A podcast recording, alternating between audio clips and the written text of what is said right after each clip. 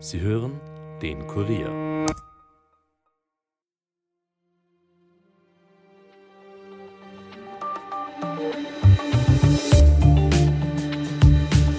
Am Mittwochabend hat in der Wiener Innenstadt eine Pro-Palästina-Kundgebung stattgefunden.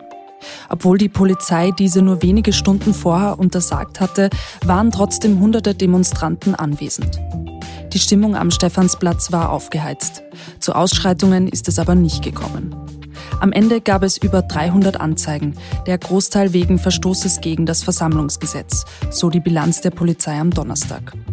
Übrig bleibt aber auch eine gewisse Unsicherheit, vor allem unter Juden und Jüdinnen in Österreich. Wird die Auslebung ihres Glaubens auch hierzulande zur Gefahr? Darüber spreche ich heute mit Michaela Reibenwein, stellvertretende Ressortleiterin der Kurierchronik und dem Kurierreporter Markus Strohmeier. Mein Name ist Angelika Groß, es ist Donnerstag, der 12. Oktober und ihr hört den Daily Podcast des Kurier. Herzlich willkommen.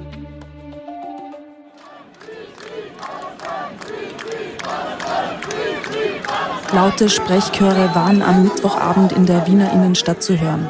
Freiheit, Freiheit für Palästina und Lasst Gaza leben, lasst Gaza frei. Die Stimmung bei der Pro-Palästina-Kundgebung war aufgeheizt. Hunderte Demonstranten haben sich am Stephansplatz versammelt. Und das, obwohl die Polizei die angekündigte Demo nur wenige Stunden vorher untersagt hatte. Aufgelöst wurde die Versammlung aber nicht. In den sozialen Medien hagelte es für die Vorgehensweise der Polizei reichlich Kritik. Man hätte härter durchgreifen müssen, so der Tenor. Zu Ausschreitungen kam es gestern Abend aber nicht.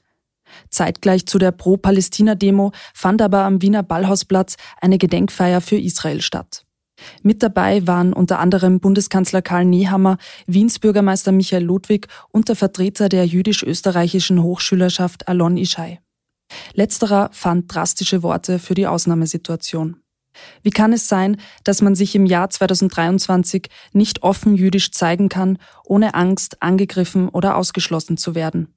Stellte er den rund 700 anwesenden Menschen die Frage.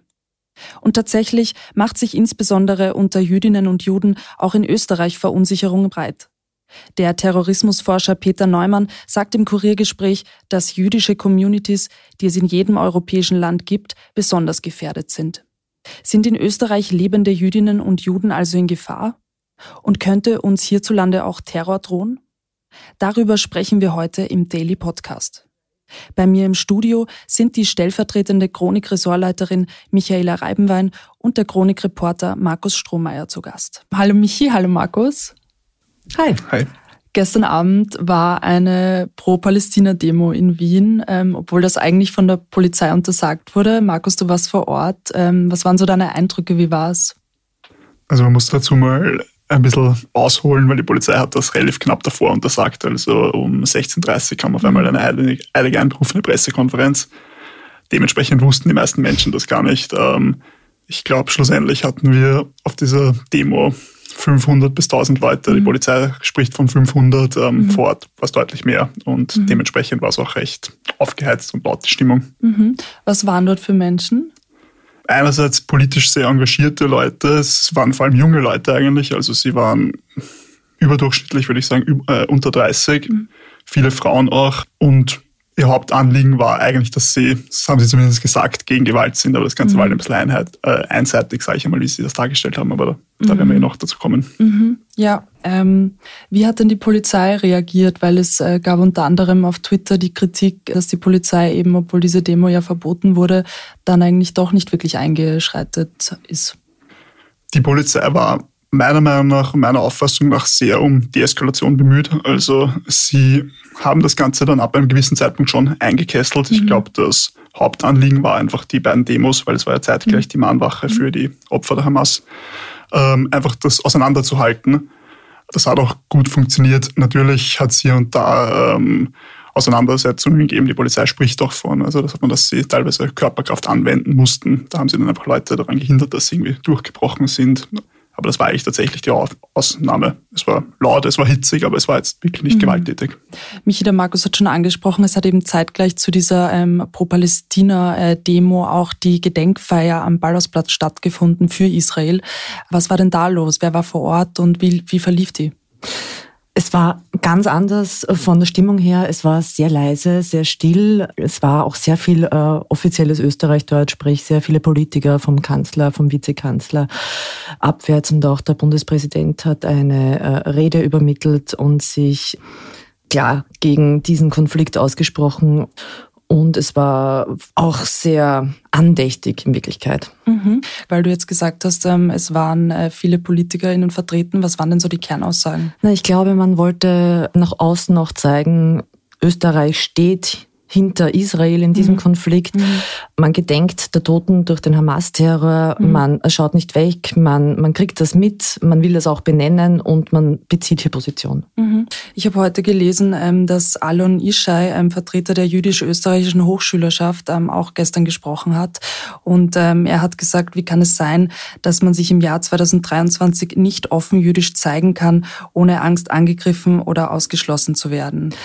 Das ist schon ein heftiges Statement. Äh, wie siehst du das? Wie ordnest du das ein? Ähm, das ist schon richtig. Es ist auch bei dieser Gedenkveranstaltung auch extra noch gesagt worden, bitte schaut, dass ihr dann nicht über den Stephansplatz äh, heimgeht, mhm. weil dort gibt es eine sehr aufgeheizte Stimmung. Man wollte unbedingt verhindern, dass daraus etwas entstehen kann, was wir hier absolut nicht wollen.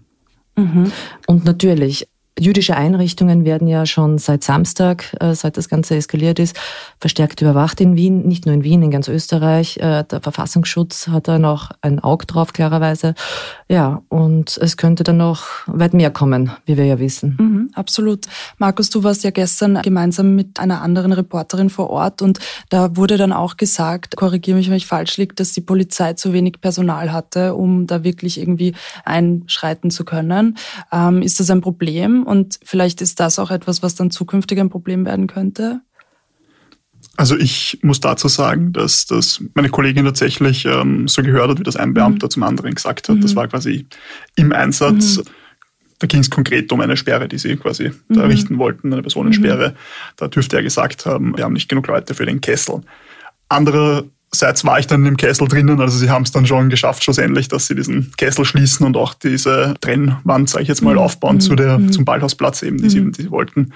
Heute hat die Polizei auch gemeint, sie waren mit ausreichend Mannstärke vor Ort. Ich persönlich kann da jetzt nur mutmaßen oder schätzen, wie viele vor Ort waren, aber mhm. für mich hat es den Eindruck gemacht, als wäre alles unter Kontrolle, muss ich ehrlich sagen. Also okay. Mhm. Gestern wurde auch auf Twitter viel Mut gemaßt, dass es Festnahmen gab. De facto gab es aber keine Festnahmen, oder? Nein, es hat sich tatsächlich um ähm, Identitätsfeststellungen mhm. gehandelt.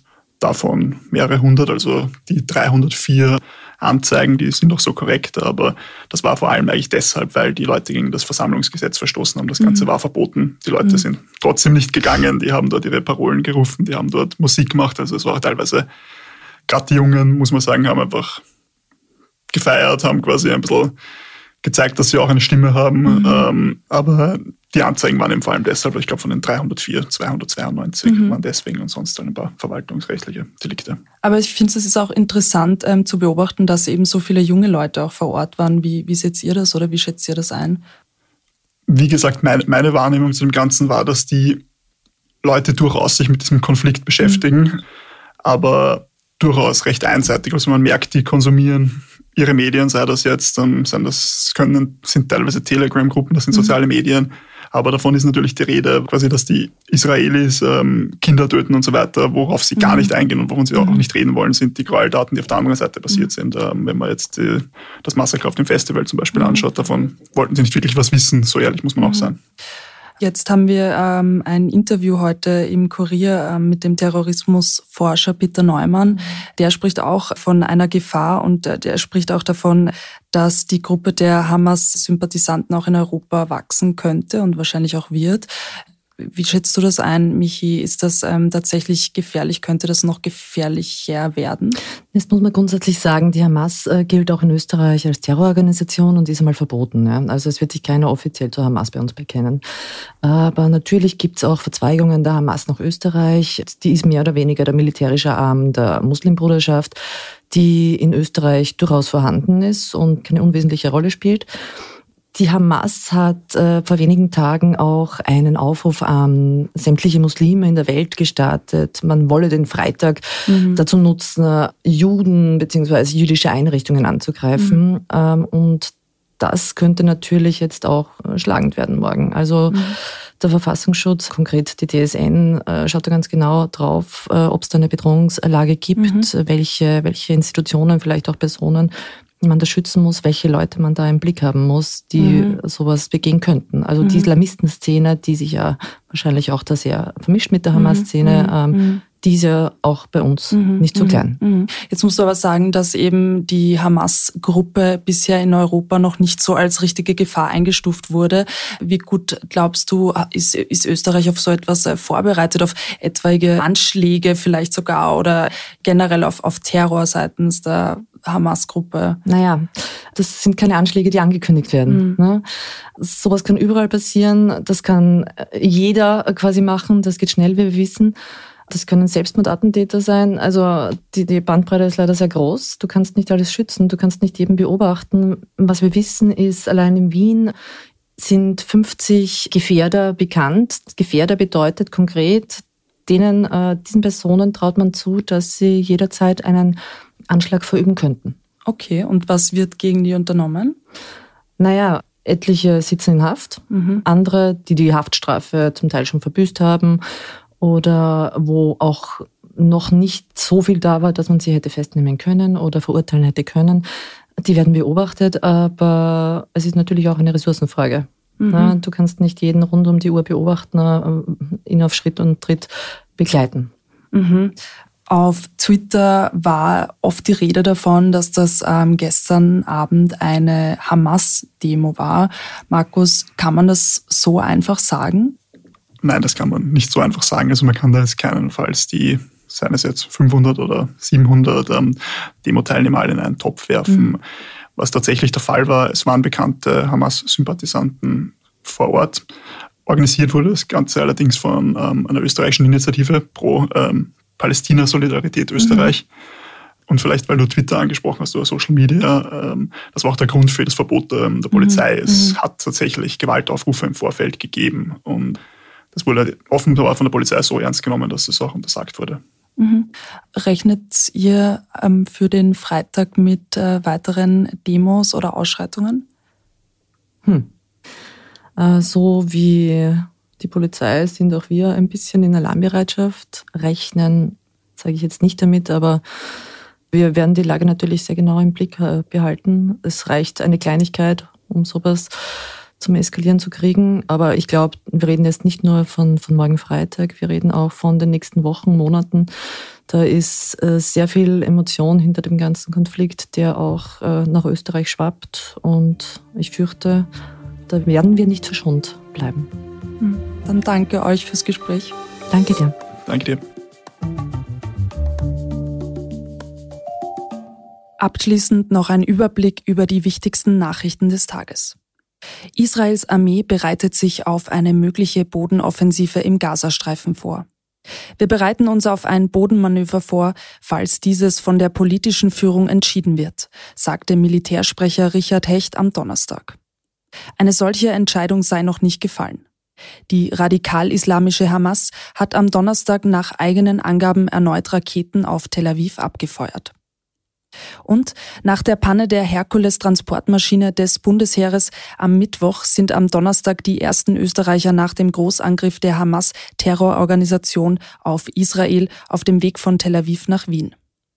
Der vom Außenministerium gecharterte Airbus A320 der Austrian Airlines zur Evakuierung von Österreicherinnen und Österreichern ist vor wenigen Minuten mit 176 Personen an Bord abgehoben, teilte das Außenministerium am Donnerstag zu Mittag mit. Und der ÖVP-Europaabgeordnete und erste Vizepräsident des Europäischen Parlaments, Ottmar Karas, wird nicht mehr für die Volkspartei kandidieren. Nach 25 Jahren im EU-Parlament werde ich bei den kommenden Wahlen nicht mehr kandidieren. Das ist keine einfache Entscheidung für mich, sagte er am Donnerstag vor Medienvertretern in einer kurzfristig einberufenen persönlichen Erklärung. Seine politische Zukunft ließ er offen. Damit war's das für heute von uns. Ihr findet diesen und all unsere Podcasts auf Spotify, Apple Podcasts und überall, wo es sonst Podcasts gibt. Wir freuen uns, wenn ihr sie dort abonniert und eine Bewertung hinterlasst. Ton und Schnitt von Dominik Kanzian, produziert von Elias Nadmesnik. Mein Name ist Angelika Groß. Ich wünsche euch einen schönen Donnerstagabend und hört doch auch morgen wieder rein. Bis bald.